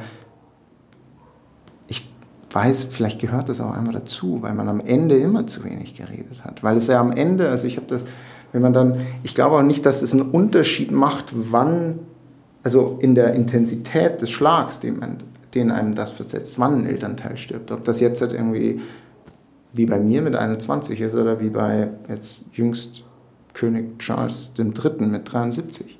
Ist am Ende ja das Gleiche, was wegbricht. Das Einzige, was vielleicht ein Unterschied ist, ist der Anteil an Zeit mit der Person im Vergleich zu nach vorne gerechnet, angenommen man lebt, wie lange man gerade lebt, der Zeit ohne, ohne die Person. Und das ist vielleicht der Unterschied, aber von der Intensität, glaube ich, das ist halt, stirbt jemand, der ja, für dich essentiell wichtig ist, also rein von so einer Existenzperspektive her. Und wenn diese Person weg ist, dann fehlt es halt. Und man hat, glaube ich, am Ende immer zu wenig geredet mit Leuten. Ich meinte auch gar nicht unbedingt, dass man zu wenig Ach, mit der Person, nee, nee, die Person, die, die stirbt, sondern wenn ich dich frage, wie war denn dein Vater, würde ich dich, wenn er noch leben würde, hätte ich dich gefragt, du Jonas, wie ist denn eigentlich dein Vater? Ne? Ja, also, aber das uns, macht man ja auch nicht, gell? Ja, genau. Und da mhm. frage ich mich, warum machen wir das eigentlich so wenig? Weil zumindest die, mit denen wir gerne sind, ähm, wäre das ja auch vielleicht, keine Ahnung, wäre auch ganz schön, wenn wir das wissen würden, ja. was man da man findet. Ich habe ja erzählt, ich habe so eine alte Freundin. Ähm, ich merke, dass ich das, also dass ich das jetzt öfter mache. Mhm. Und, und es gab auch also eine Bekannte von früher, die, mit denen ich mich dann, als, als das Buch rausgekommen war, über ihre Väter unterhalten haben und sie sich mit mir über, über meinen. Ähm, ich weiß nicht, warum man das normalerweise nicht macht, weil es eigentlich auch schön, wenn man so, weil man, glaube ich, dann Dinge findet. Also ich, ein Freund hat mich angerufen und hat mir Dinge von meinem Vater erzählt, die ich vergessen hatte. Und das ist total schön, weil das ja auch funktioniert, wenn, wenn, wenn die Menschen noch leben. Das ist eigentlich schön zu erzählen, wie ist denn die Person. Und man kann es halt mit dem Vorteil machen, dass man dabei nicht traurig wird, weil die Person ja noch da ist. Und dann kann man sagen, so, hey, ich habe, keine Ahnung, geht man vielleicht zurück zu seinen Eltern, hey, ich habe neulich mit Freund XY oder Freundin XY über dich geredet und mir ist das und das aufgefallen. Finde ich nicht so gut oder finde ich gut. Mhm. Und das Wäre ist schön. schön. Ja, Wäre aber schön. ich weiß nicht, warum man das nicht macht. Ja, keine Ahnung. Keine Ahnung. Das ja Ratschlag aufnehmen ins Leben. So genau, das ist ähm, äh, ja, Laubmeyers und Heschers Liste für gute Ratschläge ähm, fürs Erinnern. Wohin diese ganze Recherche, den Ich-Erzähler Johannes führt, ähm, würde ich mal an dieser Stelle gerne offen lassen, ja. weil damit Menschen auch einfach dein Buch noch gerne lesen ja. und sonst hätten sie auch den Wikipedia-Zusammenfassungseintrag lesen können. Ne?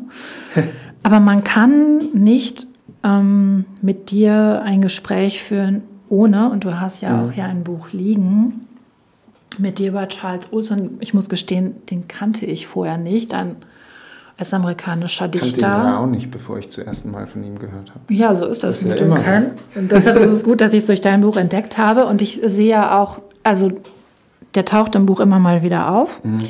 Und der taucht relativ früh auf, weil du ihn, ähm, weil du eine, eine aus äh, zitierst. Mhm. Da geht es unter anderem um, ich will immer sagen Rainfahren, aber es heißt Reinfahren, Reinfahren auf ja. Deutsch, ne? Weil und Oder Wurmkraut, kann man auch sagen. Wurmkraut, genau. Und du hast es ja sogar auf deinem linken Arm tätowiert, ja. genauso wie Johannes im Buch. Ja.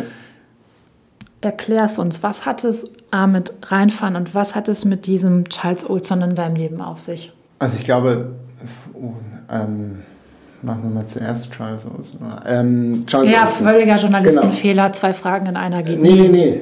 Ähm, Charles Olson, ähm, das ist vielleicht, also die die größte Übereinstimmung zwischen dem Ich-Erzähler und mir ist, glaube ich, die Obsession mit Charles Olson. das ist so, so schlimm, das Nein, das als Witz gesagt. Ähm, Charles Olson habe ich ähm, in, ähm, in Großbritannien an der Uni ähm, in Cardiff äh, studiert damals.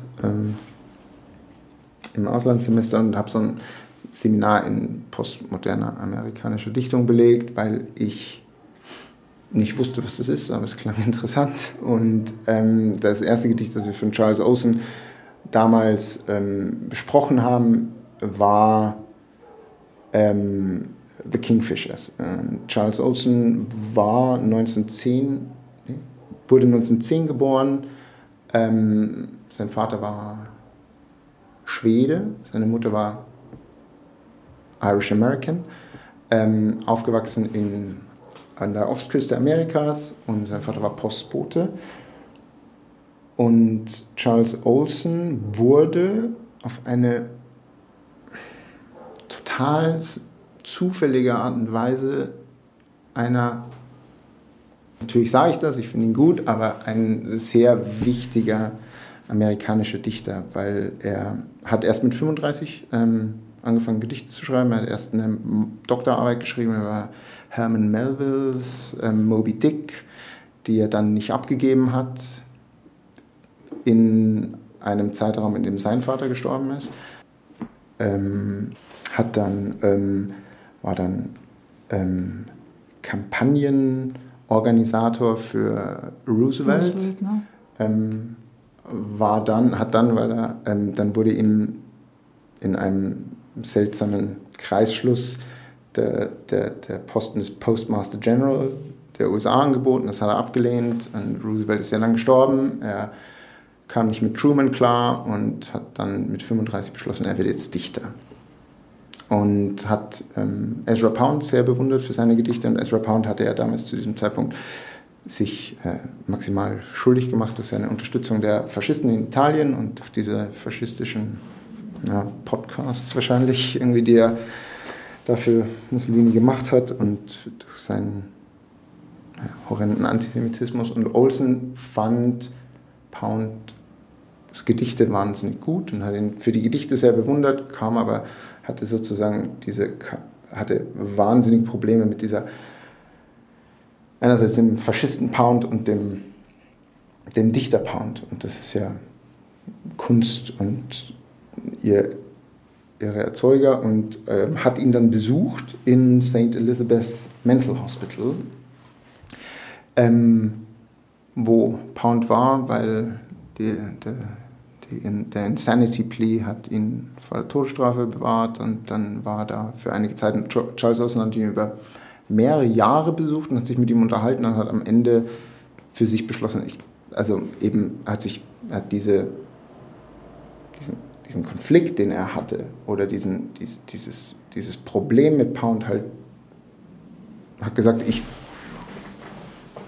konfrontiere das für mich jetzt und hat ihn besucht und hat irgendwann dann gesagt, so, nee, also niemand kann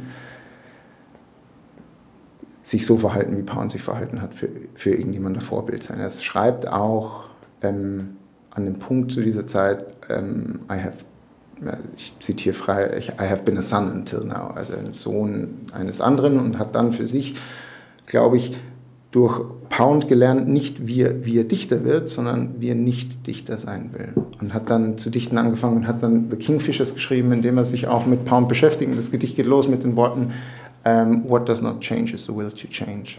Und ähm, später in dem, in, dem, in dem Gedicht, und das geht über sieben Seiten, und ähm, wie, wie in dieser Zeit Gedichte geschrieben wurden, sehr, sehr viele Referenzen und Anlehnungen und, und, und Beschäftigung mit verschiedenen Dingen, um ein, eine Sache eben zu, über eine Sache nachzudenken. Und am Ende dieses Gedicht schreibt er diesen Satz, den, der irgendwie seitdem in meinem Kopf ist, ist I hunt among stones. Ich jage zwischen den Steinen. Und ähm, ich habe das damals, äh, ich habe damals von Olsen gehört und war so sehr faszinierend und habe dann alle Bücher ausgeliehen, die es so gab. Es, und dann irgendwann auch gekauft und die meisten gibt es gar nicht mehr oder sind nur antiquarisch erhältlich. Und Olsen wurde dann aber, nachdem er sozusagen diesen Bruch mit Pound erzeugt hatte, zu sowas wie so einem wie so ein Scharnier, also wie so ein Knackpunkt zwischen den Modernisten und den Postmodernisten und war dann Rektor des Black Mountain College in, in North Carolina, das unter anderem von Al, äh, Annie Albers und Josef Albers gegründet wurde, die wiederum ähm, als Bauhausmitglieder vertrieben waren von den worden waren von Faschisten und hat dort unter anderem halt dann so, so junge Debütanten wie Allen Ginsberg und ähm, Kerouac etc. und hat sozusagen die postmoderne Dichtung, an der ist ja dieser, dieser Knackpunkt zwischen dem einen und dem anderen und so diese Gedichte schreiben post, post War II begründet. Das hat mich wahnsinnig fasziniert und, und hat Essays geschrieben, wahnsinnig viele und ähm, seitdem begleitet mich der und ich man versteht nicht immer alles und ich verstehe nicht immer alles und ähm, Johannes im Buch interpretiert es halt anders und im Buch, er ist, glaube ich, er braucht halt für sich in diesem Moment, er sagt es ja an einem Punkt, er hat sie mitgenommen als Schutz, aber auch als Anleitung, weil Olsen fuhr Nachdem das Black Mountain College pleite gegangen war in 1957, fuhr er zurück in die Stadt seiner Kindheit nach Gloucester, Massachusetts und hat ein 500 Seiten langes Gedicht mit dem Namen The Maximus Poems geschrieben über Gloucester. Und zum Beginn dieses Gedichts gibt es eines, wo er sagt, ähm, wo er sich über Tansy, wo er sich mit Tansy beschäftigt, also mit dieser Pflanze im Rheinfahren. Und er erinnert sich eben an diesen Rheinfahren und er schreibt über diesen Rheinfahren dieses Gedicht und schreibt darin Tansy to take the smell. Und als ich das zum ersten Mal gelesen habe, habe ich das wahnsinnig habe ich das wahnsinnig berührt auf so eine Art und Weise, wenn man gar nicht weiß, warum. Und es ist mir im Gedächtnis geblieben und ich habe das immer wieder gelesen. Und dann habe ich mir irgendwann ja, tätowieren lassen. Was sind Tattoos, wenn nicht Totems, die man unter seine Haut rein sticht? Und ähm, Johannes im Buch ähm, schreibt darüber und er findet in dieser ersten Szene, die, in der er mit seinem Vater unterwegs ist, die es nicht geben kann, die nicht existieren kann, die nicht, die, die sozusagen wie so eine, der Versuch ist, es anders zu lösen, einfach zu lügen, sich selbst und alle anderen und so zu tun, als wäre sein Vater da ähm, kommt dieser Tansy eben vor. Und er hat diese, und am Ende bricht diese Pflanze diese Szene und führt dann eigentlich zu dieser Reise, die dann im Buch folgt in seinen Heimatort, weil er hat es probiert und so funktioniert es nicht und scheitert eben an diesem. Und Olsen hat er immer dabei und er sagt als Schutz, aber auch als Anleitung, vielleicht ist es andersrum. Olsen taucht immer dann, glaube ich, auf, in diesem Buch.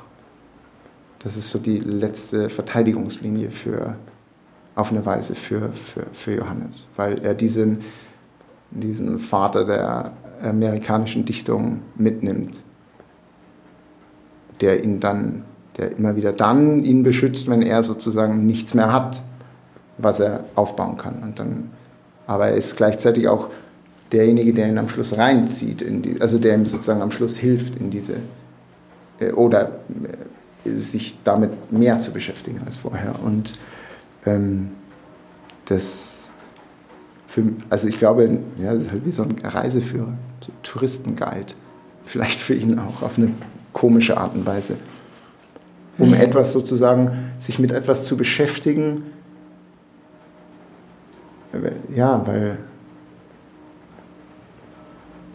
etwas ein Close Reading kann ja auch ein Schutz sein von etwas. Also ein, ein intensives Lesen vor oder Interpretieren eines Textes kann ja am Ende auch sozusagen die, die direkte oder einer Situation kann am Ende auch einfach eine Möglichkeit sein, sein, sich mit der einfachsten Lösung in der Situation nicht oder mit der einfachsten Erklärung für eine Situation nicht auseinandersetzen zu müssen. Naja, das kann auch.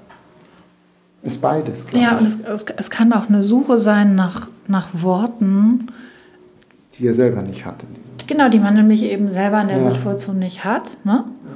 Und, ähm, und er weiß ja nicht, dass, also im Moment des Losfahrens, weiß er ja nicht, dass da dieser sehr viel brachialere Reiseführer auftaucht. Genau, der weiß, und er weiß ja auch nicht, also er kennt seine Reise ja auch selber noch nicht. Und deshalb ist dieses Entleihen bei jemand anderem, äh, finde ich, sehr verständlich. Und am Ende ist es ja so, ähm, dass der richtige Johannes ja irgendwann sich auch mal für Olsen begeistert hat, aber dass das Tolle ja ist, dass du dann selber auf deinem Weg es geschafft hast, dass aus dieser Reportage ein Buch wurde und dich ja ich bin auch die Universen gesprengt hast an der Stelle. Ja, ich bin auch, also ich jetzt, wo ich, also weil du ja am Anfang gesagt hast, ähm, das, ähm, das ist ja, also für mich ist das ein wahnsinniger Glücksfall, weil als, also, weil ich, ich habe eine Reportage schreiben wollen, weil das das war, was ich, was ich kannte. Also ich, ich habe irgendwie so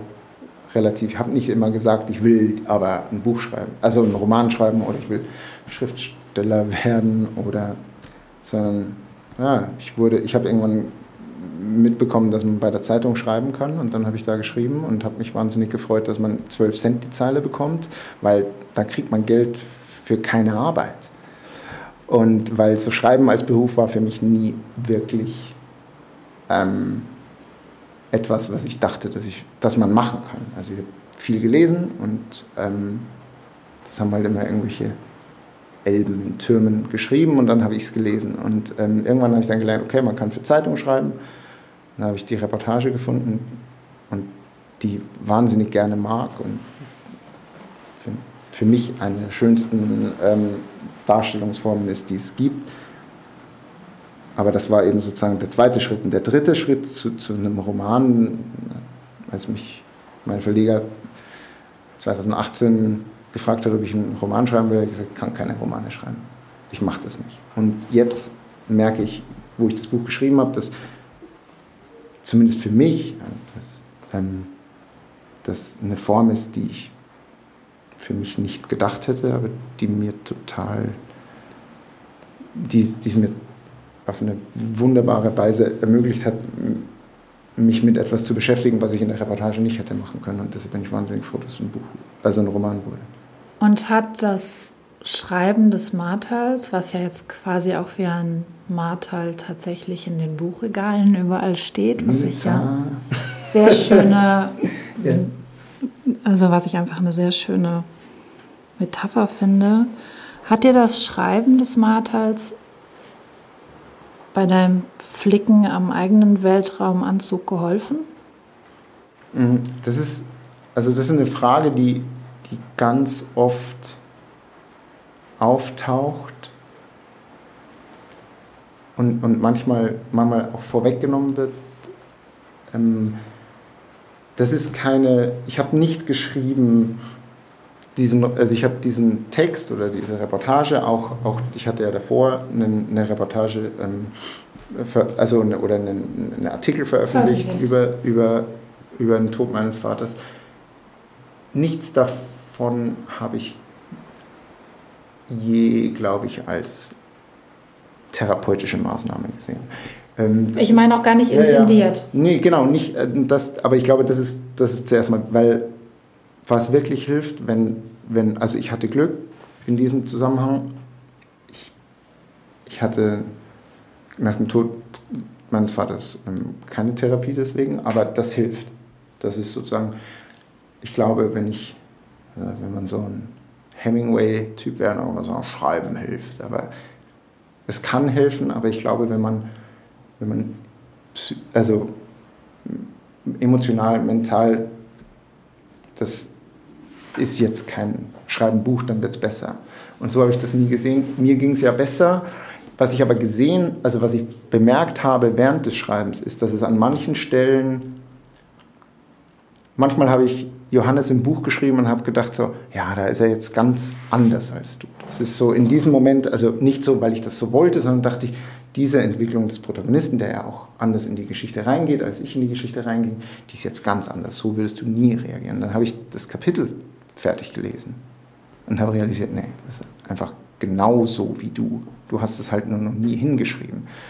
Ähm, insofern so ein Glücksfall, dass es dabei ähm, hat es irgendwie nochmal mich, mir geholfen, mich besser zu verstehen oder bestimmte Reaktionen, die ich habe, besser zu verstehen, aber das hatte ich nicht gedacht am Anfang.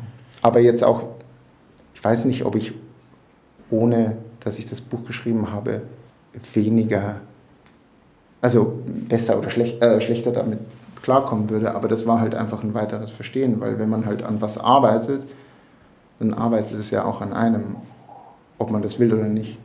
Ich äh, frage das deshalb, weil ja. ich schon häufig auch dann im Nachgespräch zum Podcast mit den Autorinnen und Autoren, die manchmal dann noch aus ihrem Leben erzählt haben und gesagt haben, ich, ich wusste das nicht, als ich das aufgeschrieben habe. Ich bin mir erst nachträglich selber auf die Schliche gekommen, dass dann noch Dinge so offen sind und die sind beim mir dann Schreiben. beim Schreiben begegnet. Ja. Ne? Das ist beim Schreiben, das ist halt so und, und durch ganz kompliziert durch irgendeine Öse hindurch auf den eigenen Hinterkopf klopfen. und der gestikuliert gerade wild. ähm, aber vielleicht dann nochmal anders gestellt die Frage, ähm, weil wir ja bei Erinnerungen gesprochen haben. Ich stelle mir manchmal auch so vor, dass wenn man was geschrieben hat, man sich dadurch die Erlaubnis geben kann, weil man es geschafft hat, es in Buchstaben und Seiten zwischen zwei Buchdeckel zu bringen, sich auch einräumen kann zu vergessen? Das hoffe ich nicht. Das hoffe ich nicht. Also ich glaube, das kann so sein, man kann was wegschreiben, aber ich hoffe, also das wäre ja dann wieder so, wie man sagt, also dann wäre das auch ein Totem, das Buch sozusagen. Und ich muss es, ich muss mich nicht mehr aktiv daran erinnern, weil ich es irgendwo gespeichert habe und kann nachschauen. Das wäre schade, wenn ich das vergesse, weil, ähm, weil das ist dann so dieses sich von der Seele schreiben, aber dann wäre es ja wieder therapeutisch auf eine Weise. Ich hoffe das nicht, dass ich das, also das ist trotzdem irgendwie, und ich meine, wie bei so einem Totem ist ja sozusagen, das ist ja, es gibt ja Dinge sozusagen bei mir, die anders waren oder die nicht so im Buch stehen, die irgendwie dazukommen. Es gibt Geschichten im Buch, die, ähm, wer, wer, hat das? Harold Pinter sagt ja, äh, manche Dinge passieren, wenn ich mich daran erinnere und sind davor nicht passiert. Solche Geschichten gibt es auch. Also ich bin. Ähm, das wäre aber langweilig, wenn ich jetzt sage, welche das sind, oder? Ähm, Sehr langweilig. Genau. Und ähm, die. Ich weiß nicht, es ist halt. Es ist auch noch da. Aber ich hoffe, dass es auch irgendwie nicht. Also, dass ich es nicht vergesse. Weil. Möchte ich gar nicht. Also, ich möchte ja nicht. Das, das Ding ist ja auch das, das ist ja die, die, die seltsame Situation, in der du dich befindest, wenn, du, wenn, wenn man jemanden verloren hat, ist ja sich zu fragen, man, fragt man sich, hätte, wäre es mir lieber, wenn die Person noch da wäre? Und dann kommst du in so eine, dann bist du wieder im, im also in diesem Im Konjunktiv, hätte, hätte, im Konjunktiv und dann, dann kommst du ganz schnell an den Punkt, dann wäre ich ja nicht der, der ich heute bin. Und dann ist die Frage, wer wäre man denn sonst und wer wäre das? Und wenn man sich, wenn man an dem Punkt ist, vielleicht ist das auch nochmal so ein Moment, in dem man sich so ein bisschen schuldig fühlt, weil man ist ja der, der man ist, weil einem passiert ist, was einem passiert ist, weil man die Erinnerungen hat, in sich eingearbeitet hat, die man hat. Und wenn man, wenn es einem dann gut geht, heißt das dann, dass es, ich, ich wäre nie, also auch als ich, ich wäre nie wahrscheinlich vier Jahre nach, also kürzer als mein Erzähler, vier Jahre nach Großbritannien gezogen. Ich hätte Menschen nicht kennengelernt, die ich kennengelernt habe. Ich hätte, hätte nie in Cardiff studiert, nach in Cambridge und hätte nie irgendwie, ich wäre ganz andere Person und ich mag die Person, die ich jetzt bin, eigentlich ganz gerne. Und dann kommt man in so einen Punkt, wo man sich denkt so, ja, ist es mir dann lieber, dass die Person, dass es passiert ist.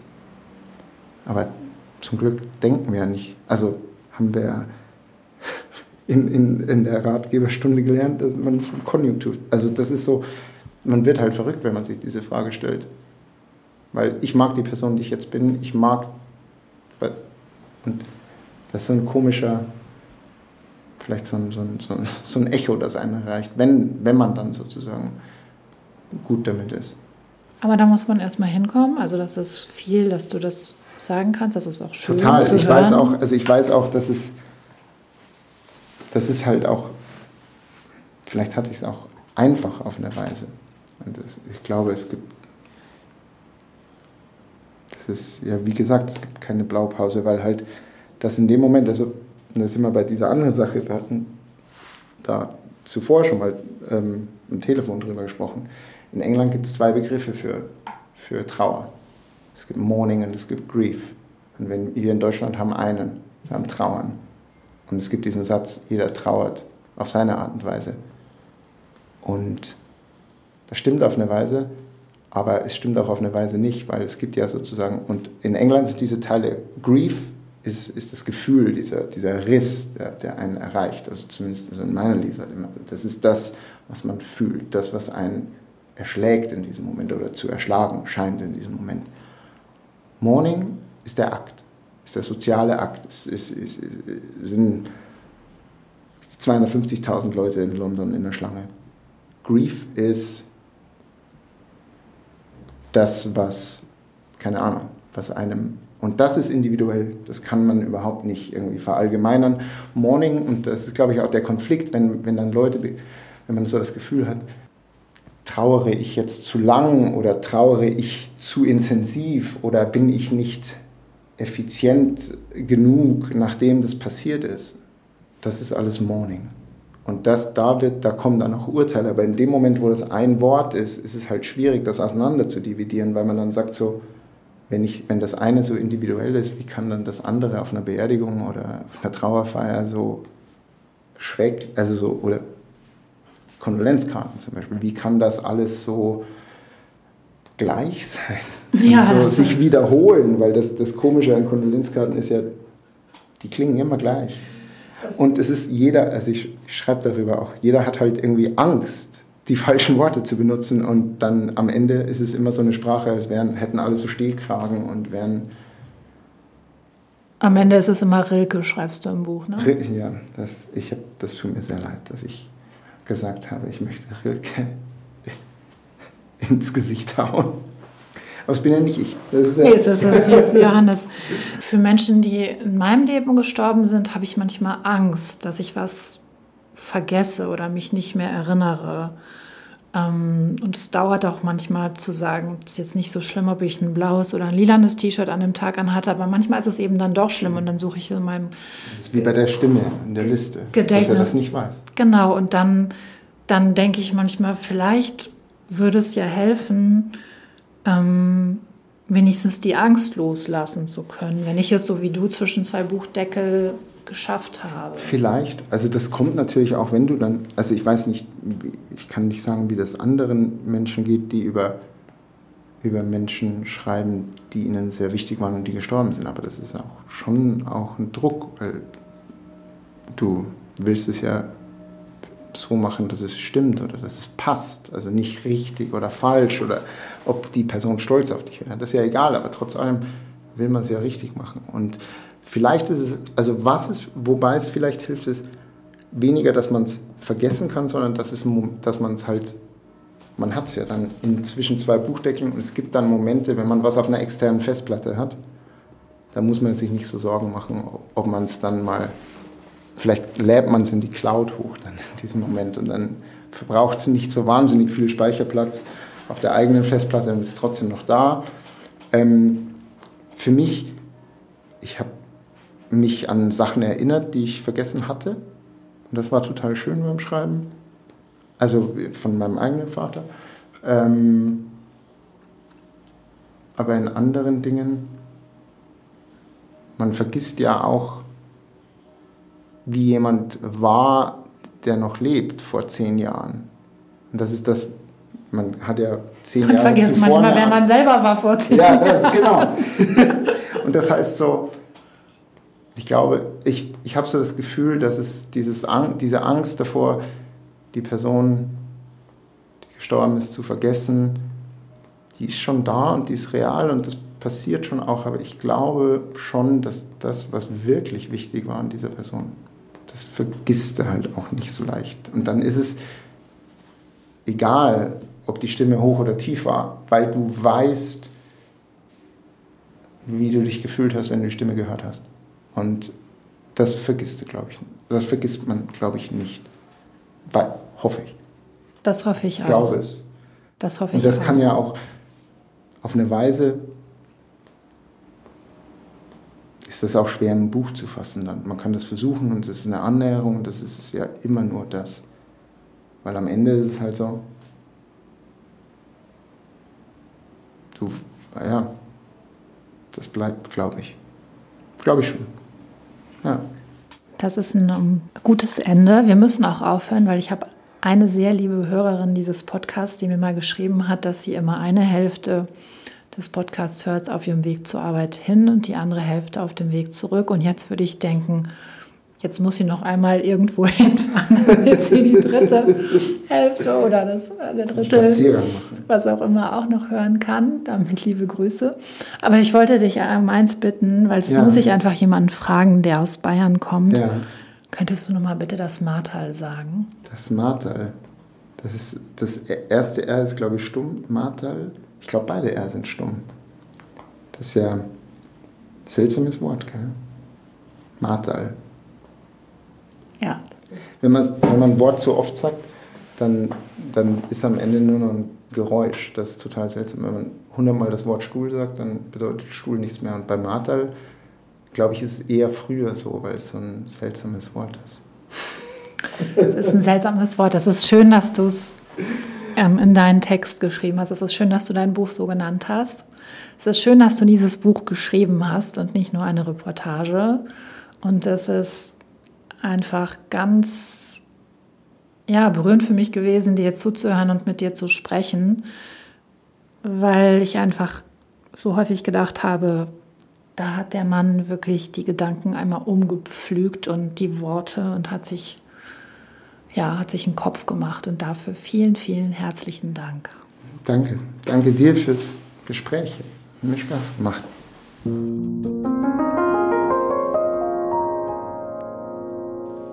Das muss ein Bayer sagen, das Martal. Das klingt bei einer Westfälin wie mir nicht annähernd so gut.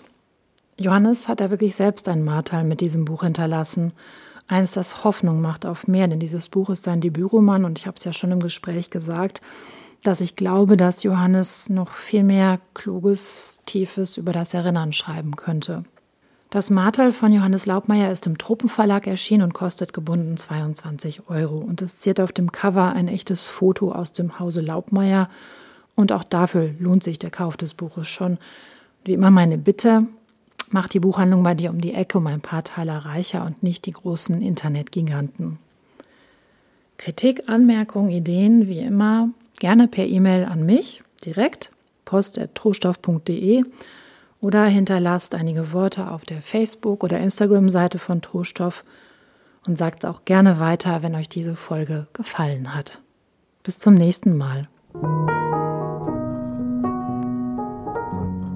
Troststoff, ein Literaturpodcast. Geschichten über Tod, Trauer und Trost. Ende.